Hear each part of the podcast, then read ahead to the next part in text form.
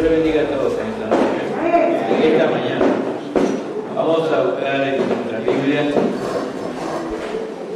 el libro del Evangelio según San Mateo, ¿no? el apóstol Mateo.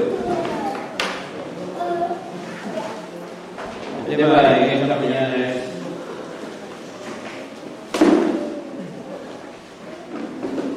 ¿Tiene vida eterna?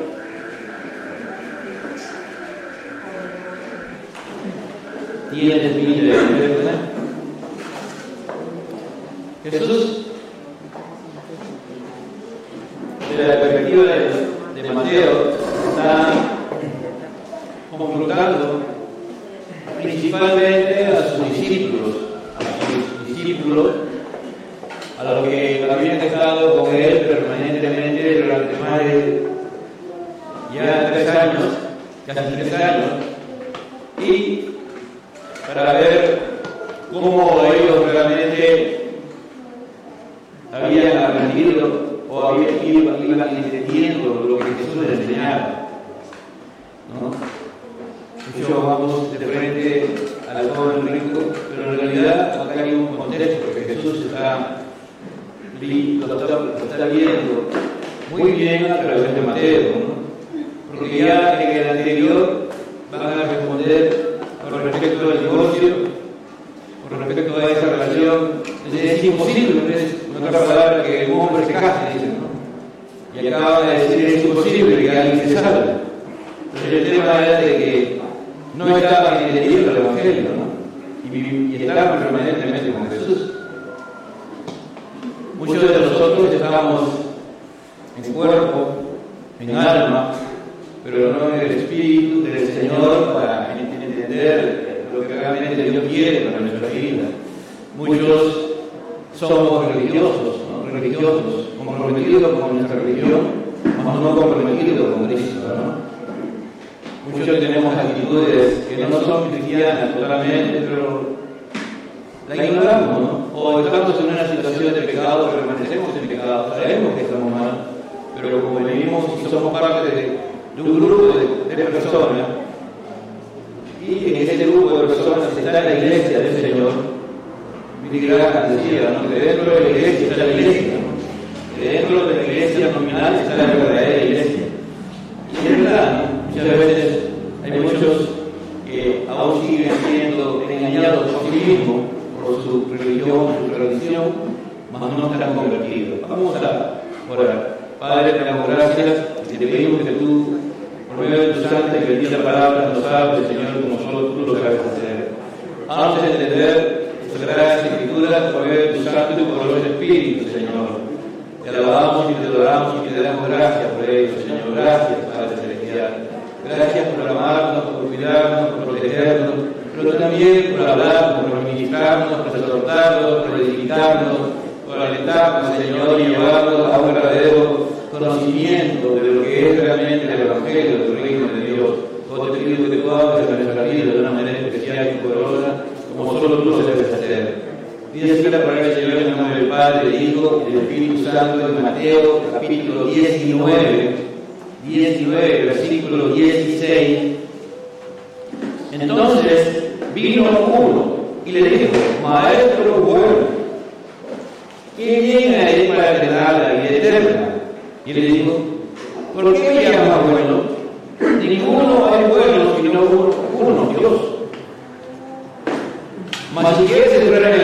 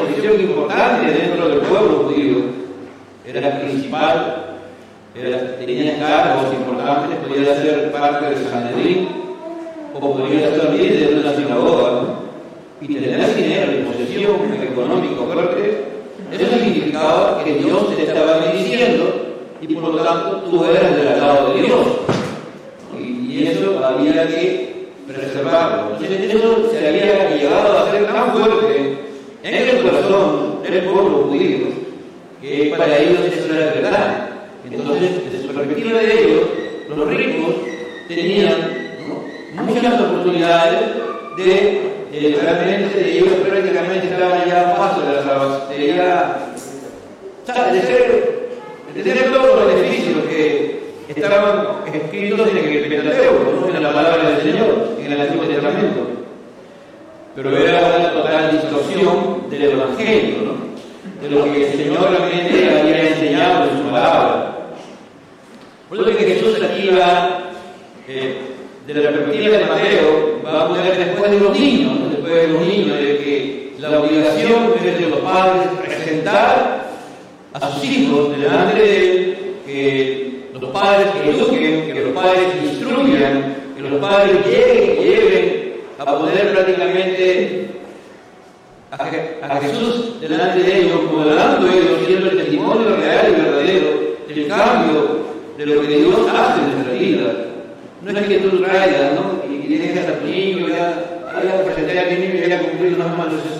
Lo peor que puedes hacer si eres totalmente una persona irresponsable, eres una persona que tiene doble vida, ¿no? Y vive como un pagano, pero no se disfraza de cristiano, eso es lo peor que pueden hacer a un ¿no? dedicarlo y pensar que eso tiene algo mágico, algo místico y con eso es suficiente. No.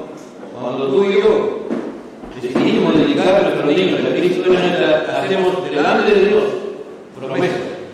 Y que Dios no se olvida, así como hacemos con el matrimonio, y que después debe olvidar el matrimonio, también los padres deben ser responsables de esos compromisos que se quiere de formar a su hijo, ¿no? de formar a su hijo como un cristiano y de la transformación y que algún día ellos por sí mismos eh, lleguen a tener un verdadero entendimiento de su condición de pecado y se arrepientan y se conviertan. Y es ahí donde lo presentamos al Señor, decimos, Señor, esto es lo que tú me dices, ¿no?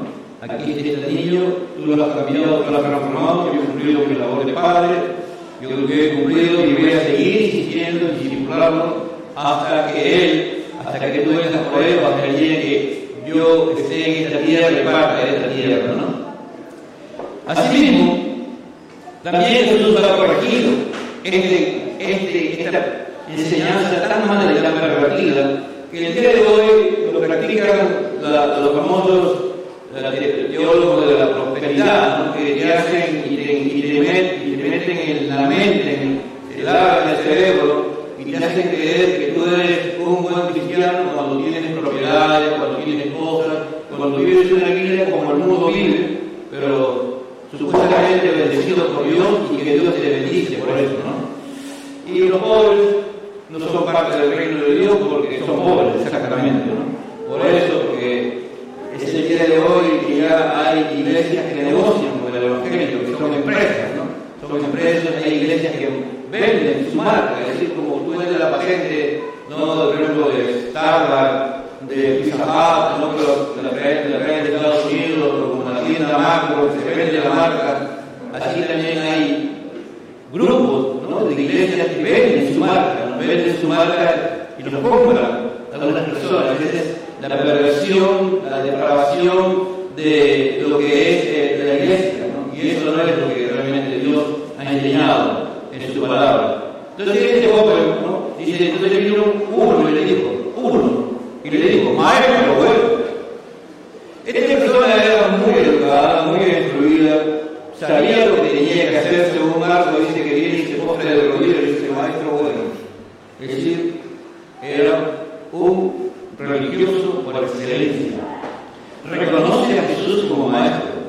Para que él vea que Jesús sabía y había escuchado que Jesús estaba enseñando, predicando, y las cosas que hacía, ¿no? la liberación de la sanidad, de todas esas cosas. Pero como él sentía que él tenía una posición, le dice maestro, no le dice señor, no le dice rabí, no, le dice, le dice maestro.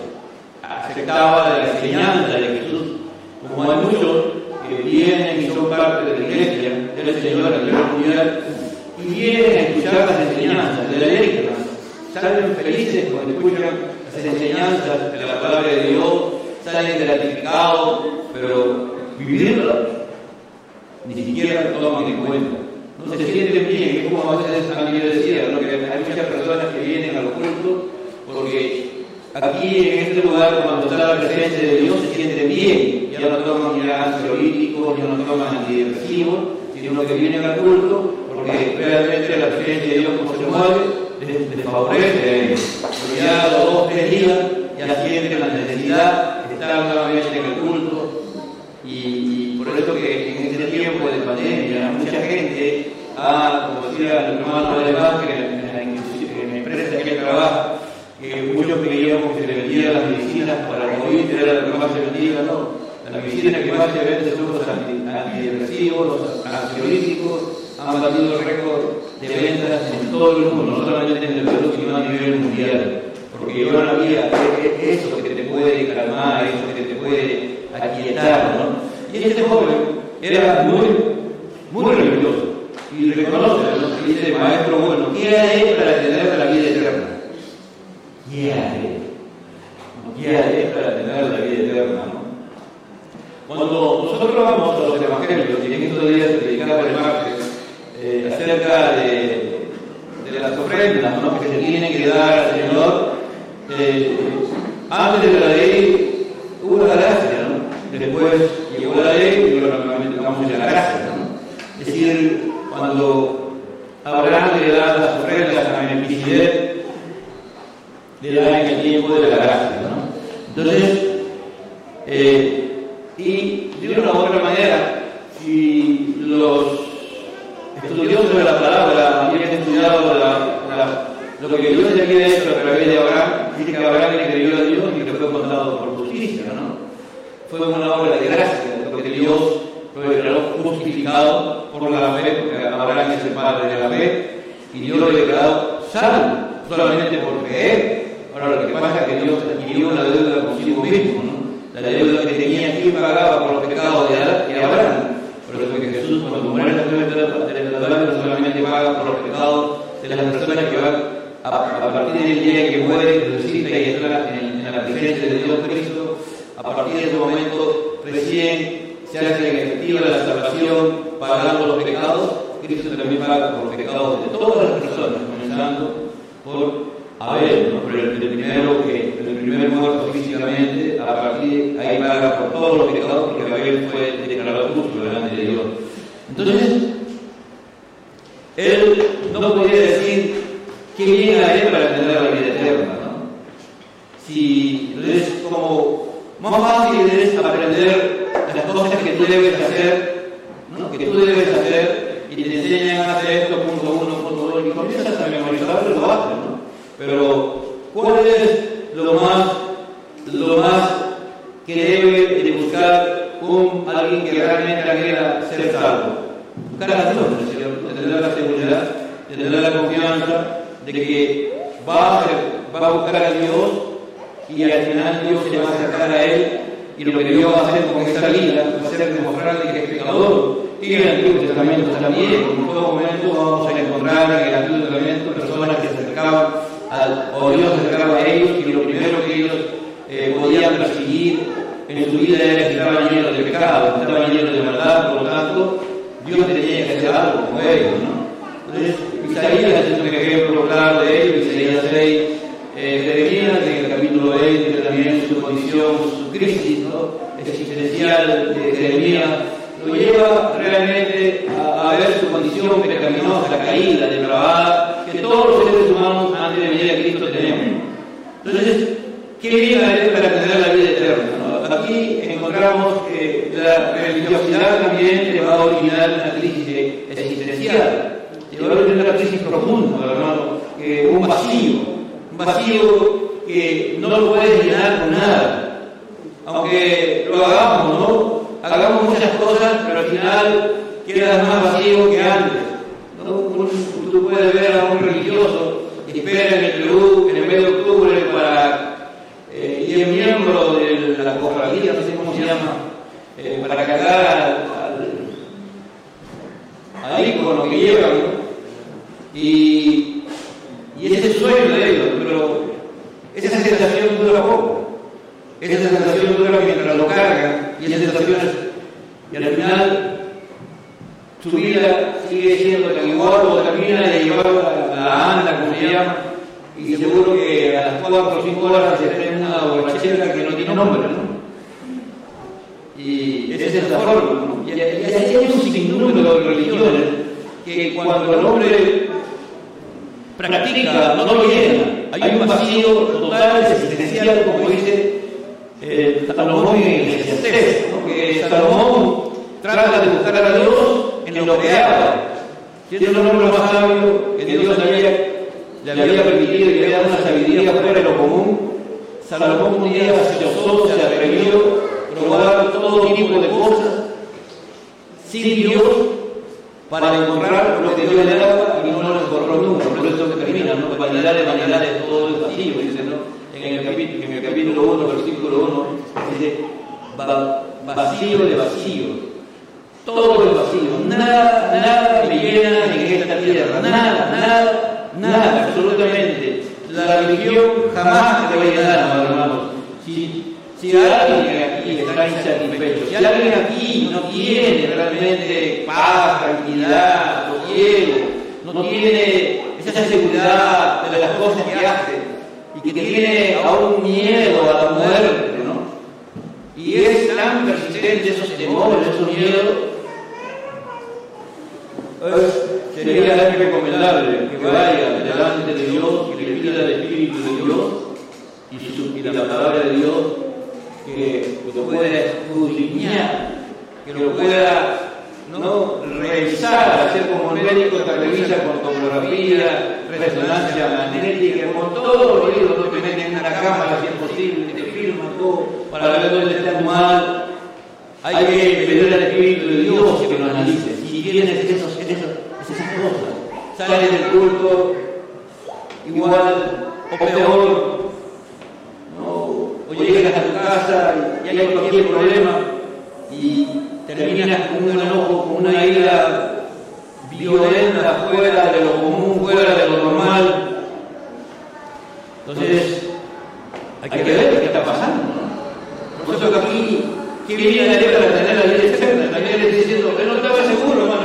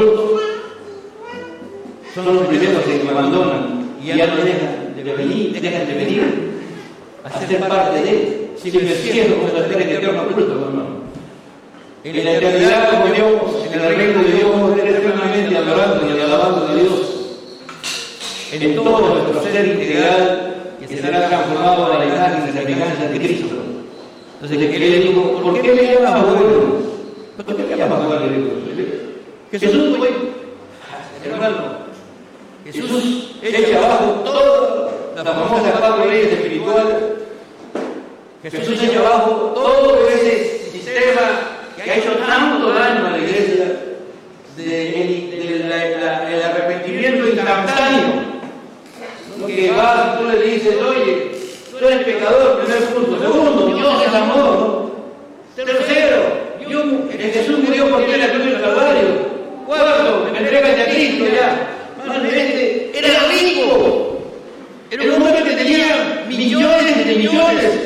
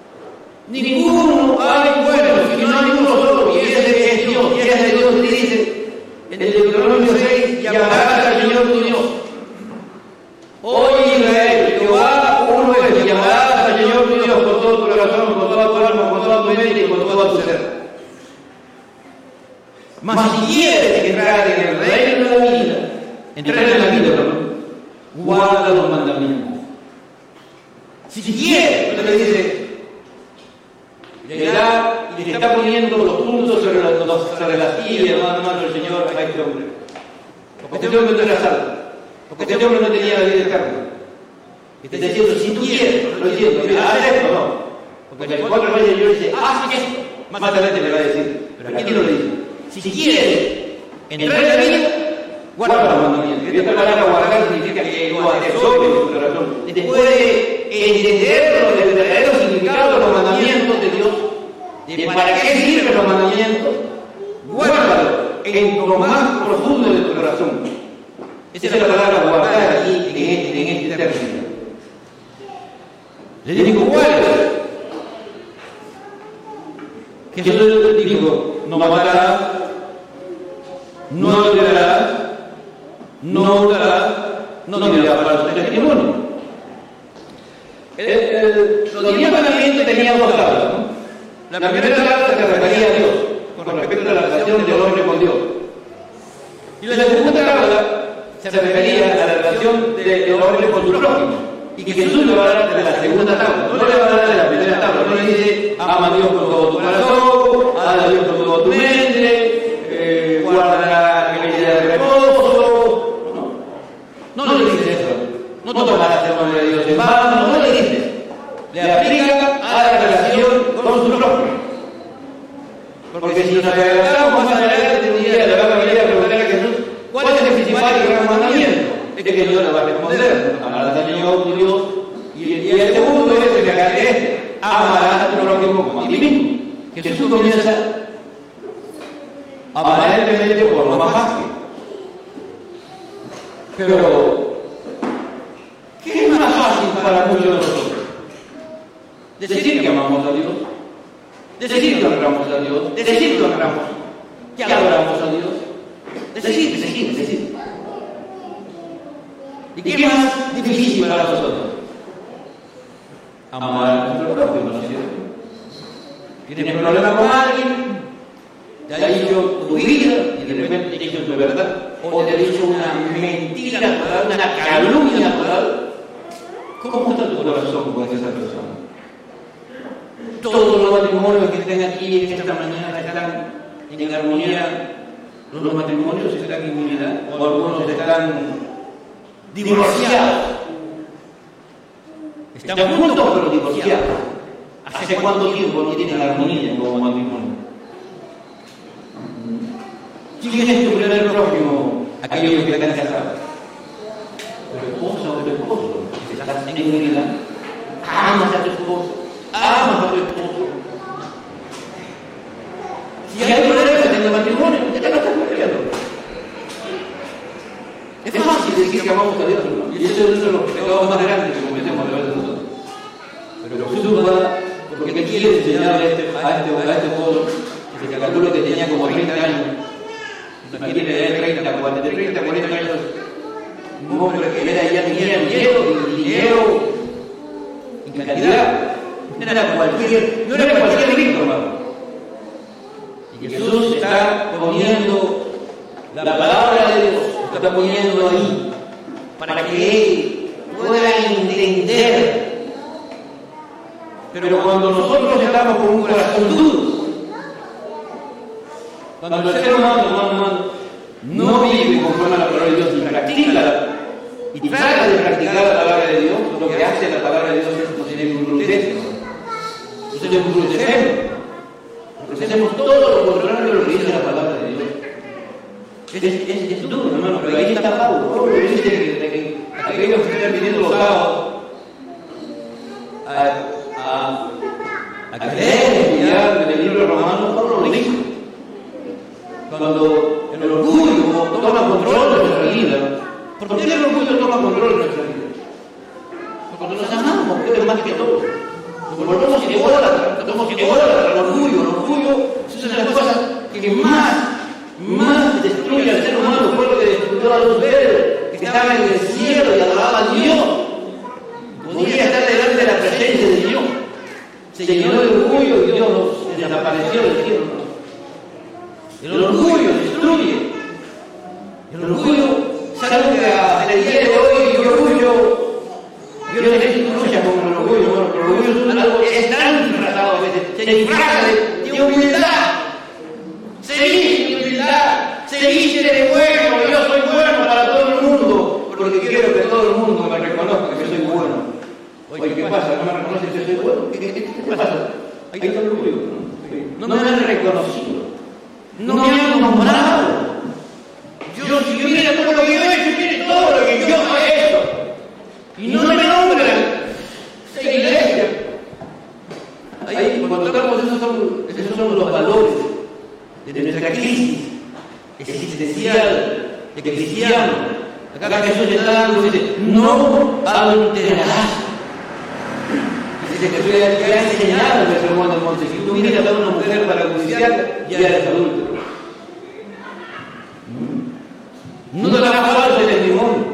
Honra a tu padre y a tu madre. Honramos realmente, le damos el peso debido a nuestros padres. Le damos la bendición a nuestros padres. Le damos tiempo a nuestros padres. No, ya me casé, ya no tengo tiempo. ¿eh? No, primero es mi esposa, mi, mis hijos. Y no tengo tiempo para mis padres. Arrepiéntete, hermano. Dios va a llegar a ser viejo. Como tu padre, y tus hijos te van a abandonar así como tú abandonas a tu padre. Porque la ley de Dios, la regla de Dios se cumple, ¿me entiendes? Dale tiempo a tu padre. Dale tiempo. Honra realmente. No es que yo gano el salario mínimo y no puedo darle ninguna ayuda a mi padre hasta que Dios me tiene que dar a mí. Como algunos tienen eso, los padres lo han criado de esa manera. ¿no? La idea de los casados y todo le siguen dando a sus hijos.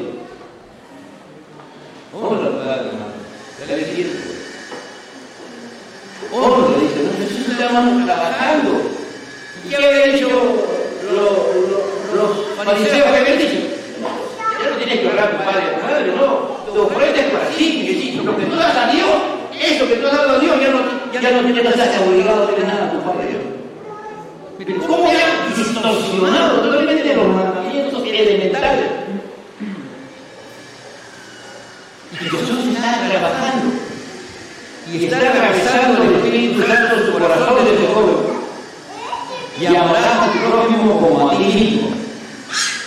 Levítico 19, 18. Si tú buscas los, los 10 mandamientos, no lo vas a encontrar, pero lo encuentras en Levítico 19, 18. Amar al prójimo, en este caso, ¿ya? Porque uno me decir, pastor, no está, sí, es verdad, pero en Levítico está. Y ellos lo miren, y, y los fariseos, los rabinos, habían entendido y lo colocaban al nivel del mandamiento. Y era correcto interpretación, porque, porque la segunda tabla llevaba ese mensaje. ¿Me entiendes? La segunda tabla de la relación con el prójimo, si tú ves los seis mandamientos, los seis mandamientos con el prójimo es, ¿cómo se refleja? Amando a tu prójimo. Y el pueblo le dijo, no, es como nada que perdón. Bien humilde humilde, y hace momento leyó el pastor Julián, Romanos 7. Y Romanos 7 es la autobiografía de Pablo y de todos nosotros que estamos convertidos a Cristo. Porque para llegarnos a convertir a Cristo tenemos que tener la experiencia que tuvo Pablo un día. Porque a veces cuando nos convertimos, hermano, Dios nos convierte, o todavía estamos en proceso de conversión, nos creemos los más santos y puros. Y comenzamos a mirar a todo lo demás por debajo de nosotros. Hasta que un día, Pablo estaba en esa condición, hasta que un día, Dios trabajó con su vida. Y él, cuando Dios quiso enseñarle a Pablo el verdadero significado, ¿para qué era los mandamientos? ¿Para qué era la ley? Él tuvo que experimentar eso, en el capítulo 6 de Romanos, Pablo habla pecado.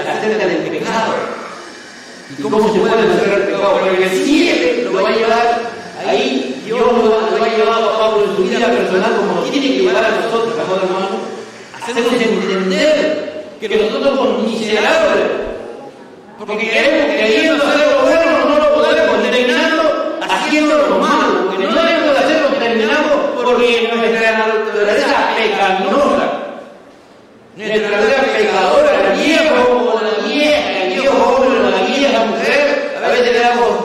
damos libertad y lo primero que va a hacer es pecar contra Dios y contra los mandamientos que Dios establece en su palabra. Pues lo dice, miserable de mí soy un miserable. ¿Quién me va a este cuerpo de muerte? Y Pablo, hermano, va a entender y a comprender que la única manera en que él puede ser libre, libre del pecado, de, esa vida miserable, es ser miserable, hermano, hermano, vivir sabiendo lo que Dios quiere que tú y yo hagamos, lo que Dios quiere, cómo vivamos,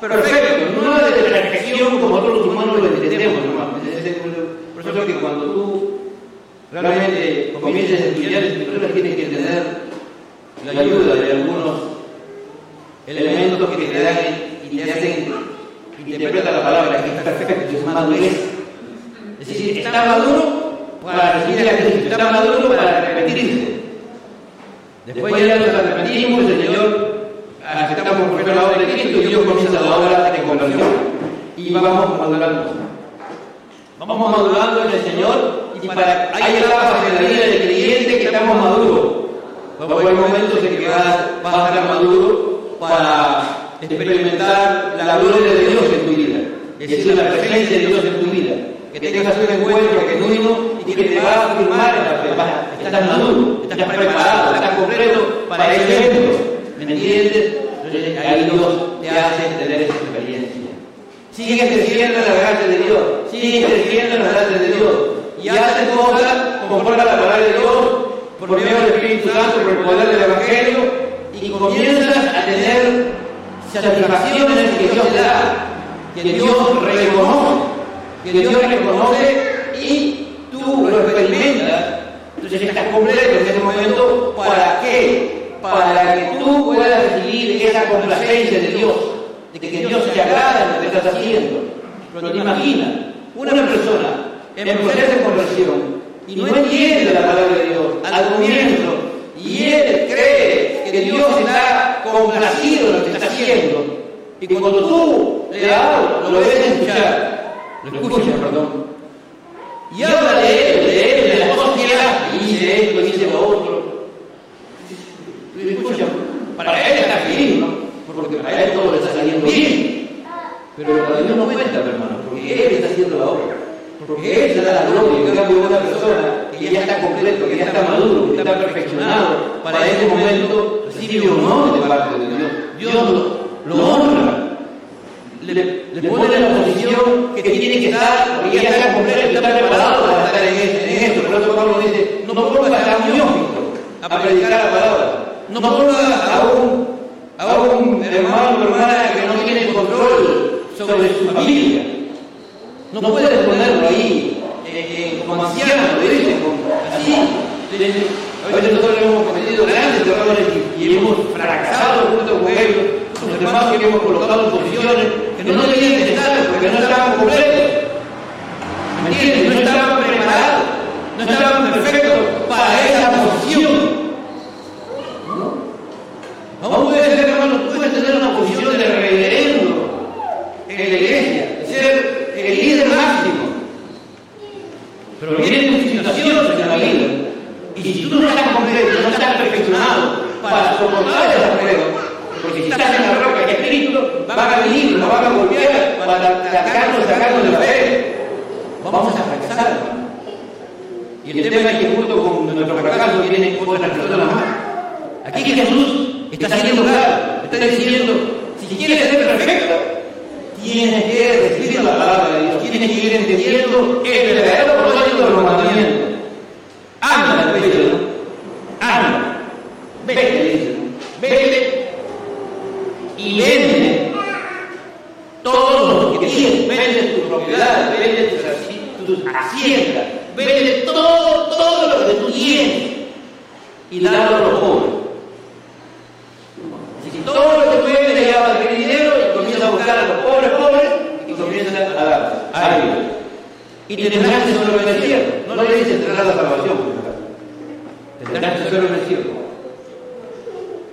Y aquí está el gran conflicto, bueno, porque cuando tú y yo adquirimos riqueza en este mundo, tú y yo lo adquirimos y la valoramos como nuestra adquisición de nosotros, es nuestra, cuando alguien viene a pedírtelo, como dicen en quechua, mano, mi Estás loco, ¿qué te me ha costado te pasa? Me estás pidiendo algo que a mí me ha costado. Tú sabes que para llegar a esto todo lo que yo he pasado, todo lo que yo he sufrido. Pero cuando tú y yo entendemos que lo que estamos viviendo es por pura gracia de Dios. Y que Dios te ha capacitado, te ha dado dones, talento, todo, todo, todo lo que tú necesitas para adquirir riquezas, para adquirir bienes, para adquirir propiedades. Y tú eres consciente de que eso no es tuyo, que eso que es tuyo somos nosotros, nada más. Y que estamos llamados a rendir cuenta por esas, esas cosas, aún del talento habla de la inteligencia, la profesión, todo, todo lo que tiene, habla de todo lo demás. Porque hay algunos que tienen un trabajo, hermano, un trabajo envidiable. Oye, se sacan la lotería con el trabajo. Pero tú dices, no, este es un trabajo que Dios me ha regalado, me ha dado. Yo voy a estar en el trabajo hasta el día y la hora que Dios quiere. No puedo estar ni un día más. Tengo que estar ahí hasta ese día, porque me ha dado el trabajo y a él tengo que rendirle cuenta. ¿Estás entendiendo? Ese es el gran problema.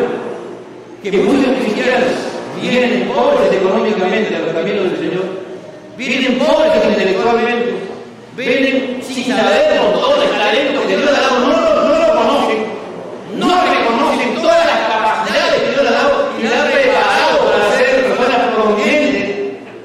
Y cuando se, Dios nos convierte, nos salva y lo hace verdadero cristiano, comienza a ver esa explosión de cosas que Dios te da.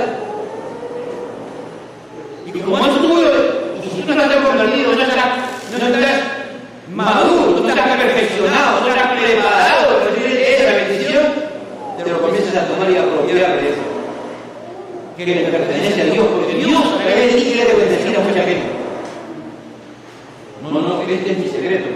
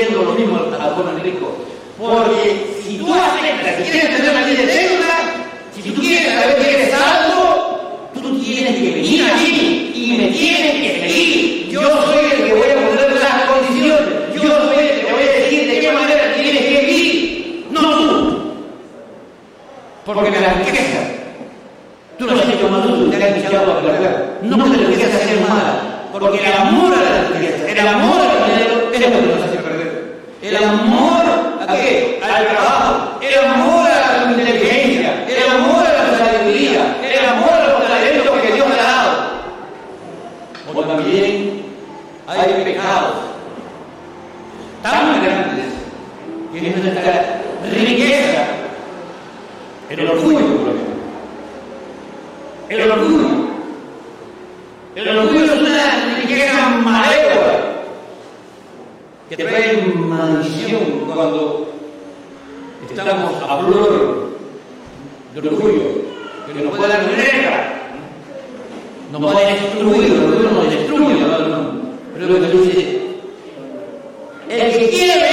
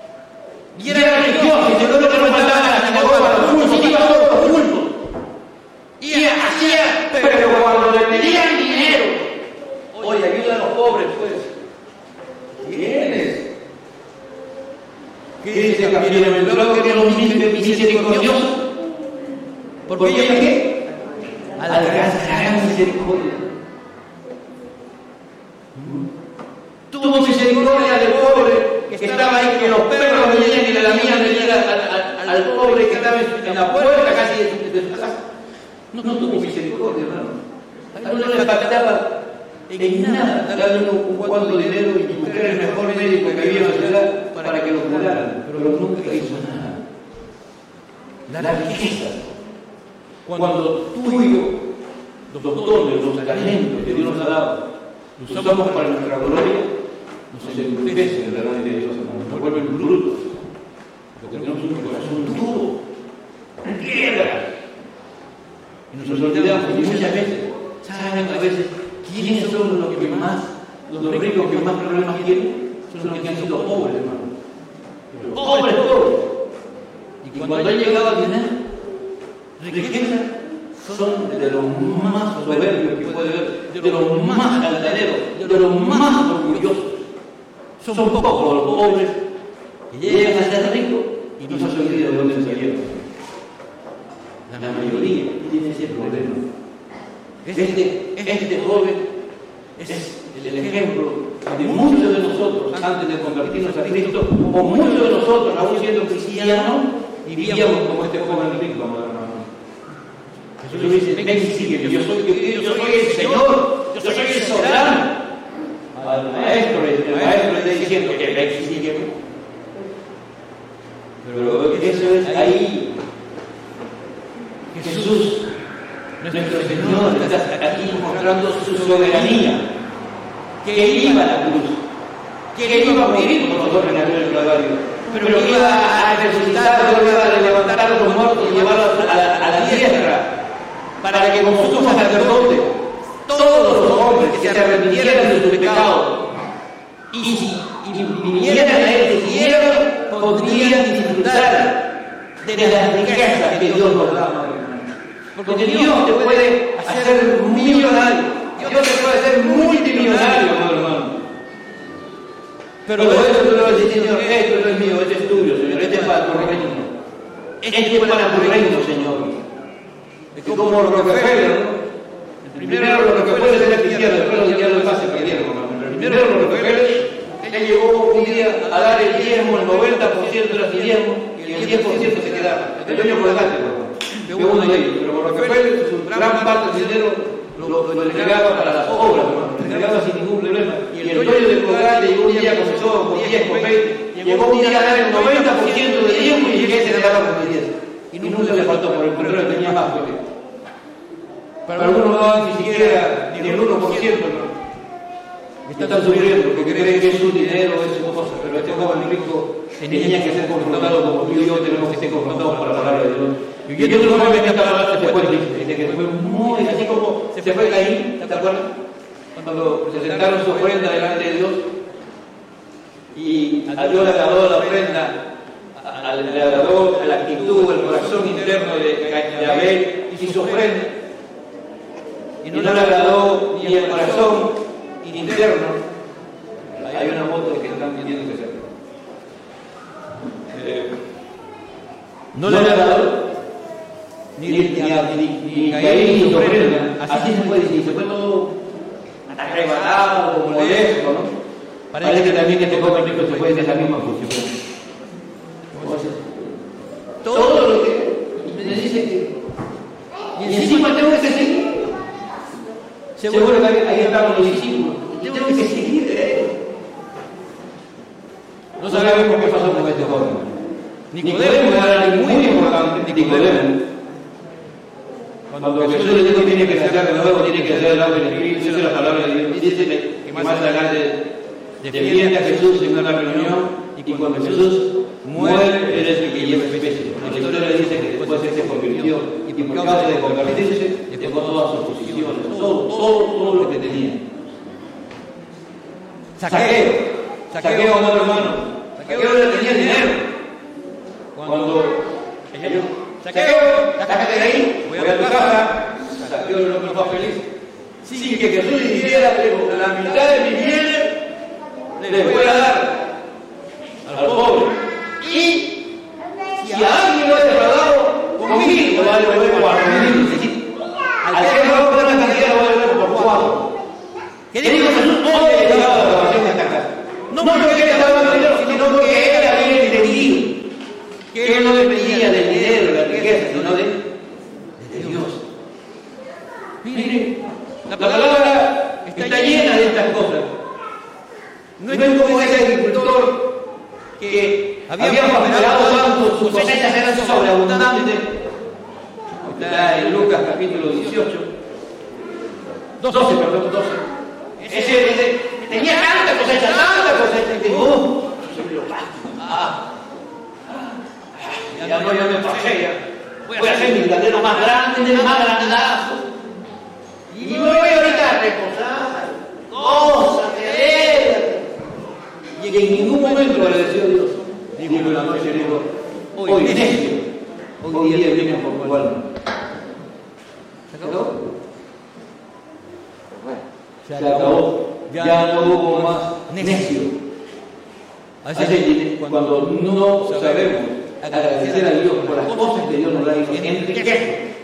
Por eso que algunos dicen, no, tú puedes perderlo todo y puedes volver a hacerlo. Y pasa eso, ¿no? Hay personas hermano, que tienen, pueden perder todo una sensación, una tribulación, y después pueden volver a recuperar en mayor dimensión lo que han perdido. Pero ¿cuándo es cuando tú le agradeces a Dios, hermano? Jehová dio, Jehová quitó, sea nombre de Dios glorificado. Otro millonario, multimillonario, que era patriarca, que tenía mucho dinero, perdió todo pero hasta sus hijos, y dijo, Jehová Dios, Jehová quitó, sea el nombre de Dios glorificado. Entonces, Jesús dijo a sus discípulos, de cierto digo que difícilmente entrarán ricos en el reino de los cielos. Ya hemos explicado, no habla de que por ser rico ya tú no entras, no, ahí Jesús no está hablando de eso, sino cuando la, tú le das más valor a las riquezas que a Dios.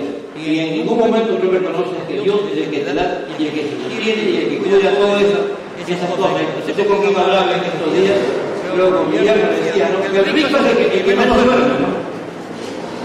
Hay hermanos que los domingos no se levantan a la jornada de escuchar las clases. Así venga un coche bomba a la puerta y lo reviente, no se van a despertar. Su sueño es sagrado, nadie puede levantarlo. Pero cuando tú entiendes y comprendes que todo lo que tienes es de parte de Dios y no se apropia de tu vida, no toma control de tu vida, entonces Dios te va a hacer entender que esas cosas son de Él y que Dios tiene el valor. Otra vez os digo, que más fácil pasar un camello por una boca que entrar un rico del reino de Dios. En aquel tiempo había una boca que era un poquito más grande que la de ahora, ¿no? Se puede pasar por un ojo de una aguja de camello. Los persas decían que era imposible pasar por el ojo de una aguja a un elefante. Lo pudieron pasar un poquito, porque ellos conocían, el animal más grande que ellos conocían era el camello. ¿Podrá pasar por el ojo de una aguja un camello? No, es imposible, ¿no es cierto? ¿Podrá alguien que no entiende la palabra de Dios, que no comprende la palabra de Dios, que rechaza la palabra de Dios, entender lo que Dios le está mandando? No. ¿Me entiende? ¿Podrá alguien que viene y escucha la palabra de Dios, pero que no la estudia, que no la practica, que no la vive, que no ora, que no está en esa diligencia, querer vivir lo que dice la palabra de Dios? No, no. No, no puede. Es, imposible, ¿entiendes? Es, imposible que tú y yo renunciemos a aquellas cosas que se han apoderado de nosotros y que tienen control sobre nosotros. Mi trabajo, mi, mi familia, no, no. Usted enseña la palabra, que podemos dedicar a la familia. No, no, no, no. No, te está pidiendo que tú renuncies a ser padre, madre, hijo, no. Dios quiere que tú le des a él. ¿Qué más fácil? Un camello. Me dice que se llama una hipérbole. Es decir, exagerar para que entendamos que esto que es la palabra de Dios solamente lo podemos vivir cuando estamos convertidos, cuando estamos transformados por Dios, cuando realmente nuestro ser y habla ser de Dios, habla ser de conocer a Dios por medio de su palabra, por medio del estudio de la palabra, por medio de aplicar la palabra de Dios permanentemente, todos los días, Después es imposible. Y eso también nos habla fuerte a nosotros, que tú y yo tenemos que buscar todos los días. Si no, vamos a sorprendernos.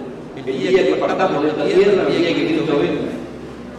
Vamos a aparecer, si partamos antes que Cristo venga, vamos a aparecer en sitios que jamás pensamos que estar. Y cuando Cristo venga, vamos a ver todos los pueblos que quedamos nosotros. Esto es una llamada de atención de Jesús a sus discípulos. Dice, sus discípulos viendo esto, se observaron de cada manera diciendo, ¿quién pues podrá ser salvo? Es decir, esta palabra yo la muy fuerte para Jesús, hermano, haberlo escuchado. Muy fuerte. Como diciendo, todo lo que Dios dice, ya la pregunta cuando dice que Jesús lo va a quedar, lo va a quedar, va a mirándolo así, pero por un tiempo.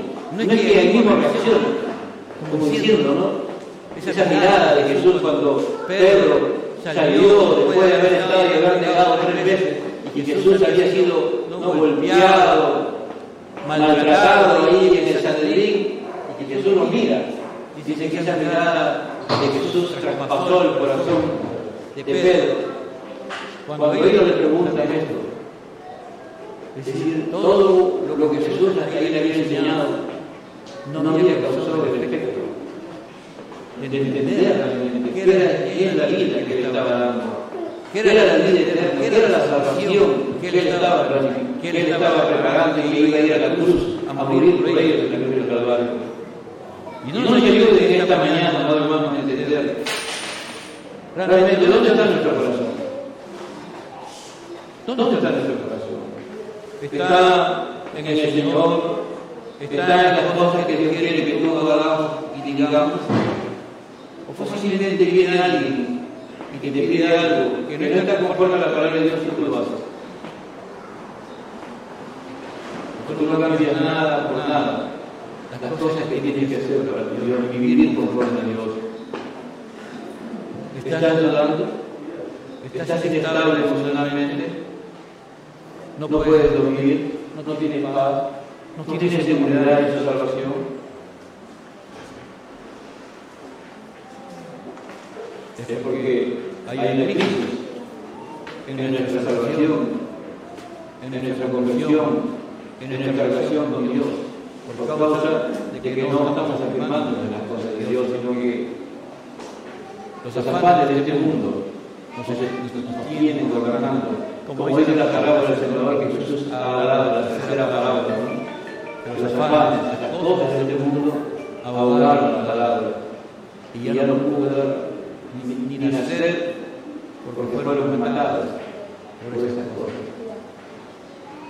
Es importante, hermano, tener recursos, tener lo necesario para vivir y en la medida que Dios te pueda bendecir, saber que viene de parte de Dios. Pero si tú no tienes esa costumbre, te apropias de lo que Dios te da y consideras que es tuyo.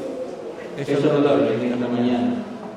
Que nos pongamos delante de Dios y le pedimos al Señor, Señor, yo soy un administrador nada más.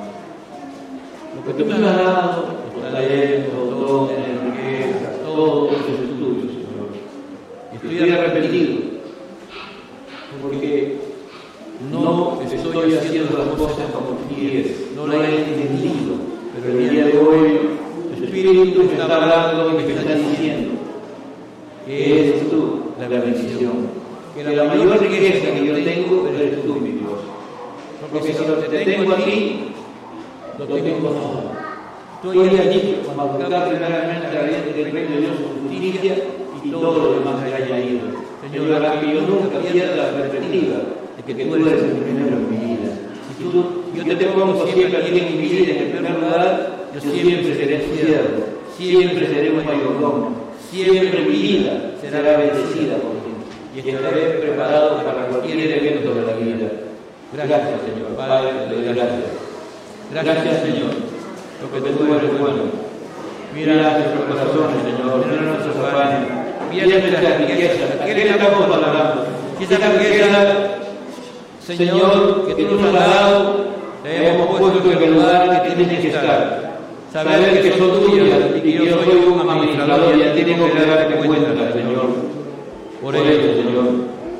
Pero si esas riquezas han tomado control de mi corazón, han tomado control de mi vida y me dirigen, Señor, entonces yo estoy en un grave pecado delante de ti. Estoy como este buen rico, Señor que está en una crisis, que profunda.